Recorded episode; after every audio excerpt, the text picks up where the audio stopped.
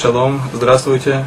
Прежде чем э, мы займемся изучением законов, связанных с постами, которые евреи соблюдают в течение года, мы поговорим о том, что такое пост, кто постановил посты, по какому поводу евреи соблюдают эти посты, какие события послужили причиной для постановления постов.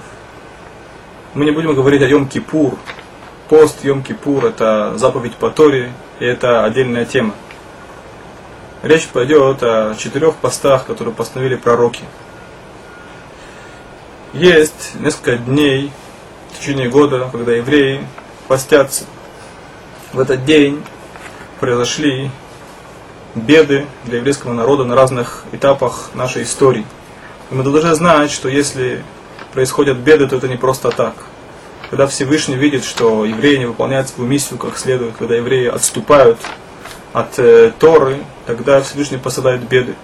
Для того, чтобы евреи сделали анализ и смогли исправить свои поступки. И в принципе это является основной целью постов. Это тот день, когда еврей может и должен сделать анализ и исправить свои поступки к лучшему, чтобы впредь такого не произошло.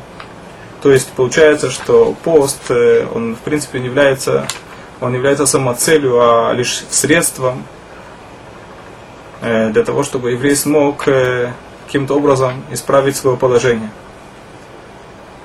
Таким образом получается, что человек, который постится в этот день, но с другой стороны он э, бездельничает или гуляет, то основной смысл поста он упускает. Он занимается второстепенными делами. А основная, основная цель это исправление поступков – с другой стороны, понятно, что заниматься анализом и не соблюдать пост тоже невозможно после того, как все евреи приняли это на себя.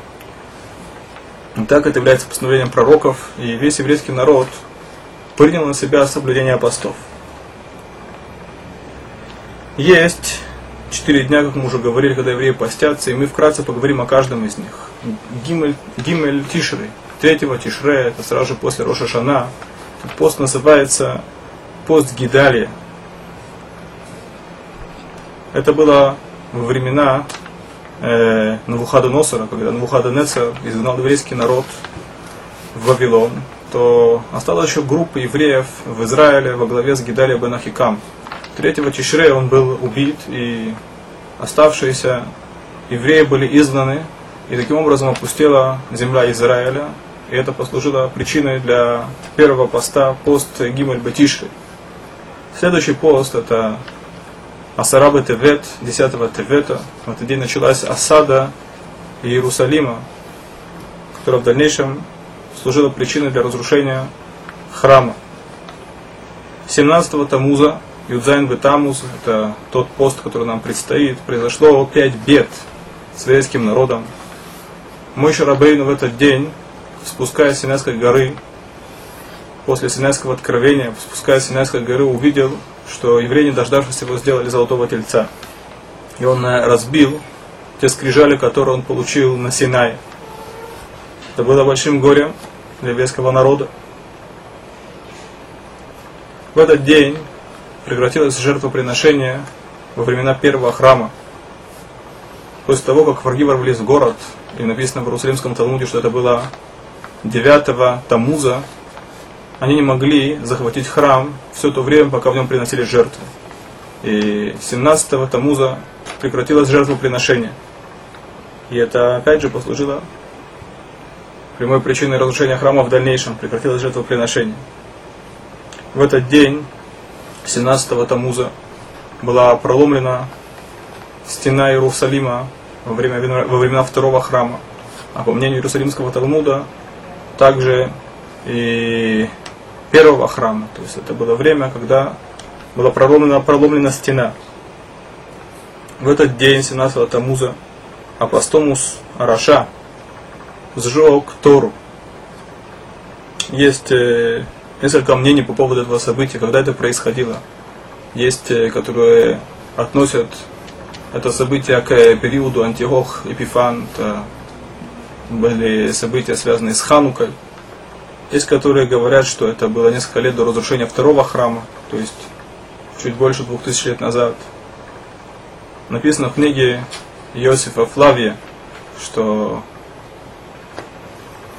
наместник, один из наместников, э, тогда Израиль находился под, э, под э, римским протекторатом, когда послал одного из своих слуг на одно из заданий, и группа бандитов ограбили его. И когда он об этом услышал, он обвинил евреев в том, что они не выдали бандитов. И тогда солдаты этого наместника, а наместника звали Каномус, они ворвались в близлежащие деревни. Это было недалеко от Бейт Хорон. И один из солдат сжег Тору. И это послужило причиной больших волнений в еврейском народе со всех сторон. Э, полились в Хисаю, там тогда сидел наместник э, группы евреев с требованием наказать этого человека. И написано, что в действительности он был наказан, э, он был казнен. Это было большим горем, только в этот день была сожжена Тура, Сефер Тура. Это четвертая беда, которая произошла в этот день 17-го Тамуза. Написано, что также в этот день был установлен идол в храме, есть которые, которые говорят, что это был тот же самый Апостомус, есть которые говорят, что это был царь во времена царя Минаше. Это то, что касается 17-го Тамуза, это третий пост. И четвертый пост, это 9 Ава. Началось с того, что в этот день, 9 Ава, евреи, находясь в пустыне, послали, как известно, разведчиков, которые вернулись с плохой вестью. Они говорили те вещи, которые не нужно было говорить про Рецесрой. И все евреи плакали, каждый по шатрам своим. В этот день это было недостатком веры с их стороны.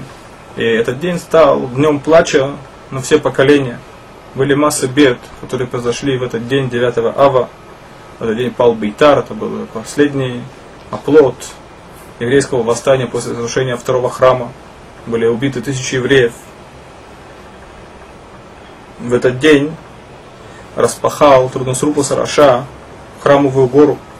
Исполнилось пророчество Цион, Садыта и Хареш, что Цион будет распахан э, как поле. В этот день были разрушены первый и второй храм, они были сожжены. Храм начал гореть 9 ава. Первый и второй храм, и на протяжении всей истории в эти дни происходят беды с еврейским народом.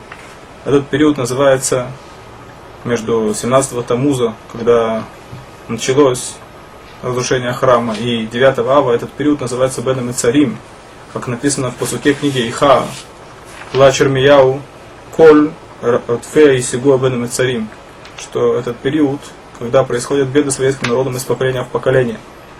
Поэтому мы должны в эти дни сделать э, анализ, как мы уже говорили, и постараться исправить наши поступки к лучшему, чтобы в скорости был отстроен храм, и еврейский народ смог выполнять свою миссию, э, как это было раньше, цельности, и так как Всевышний от нас этого ожидает.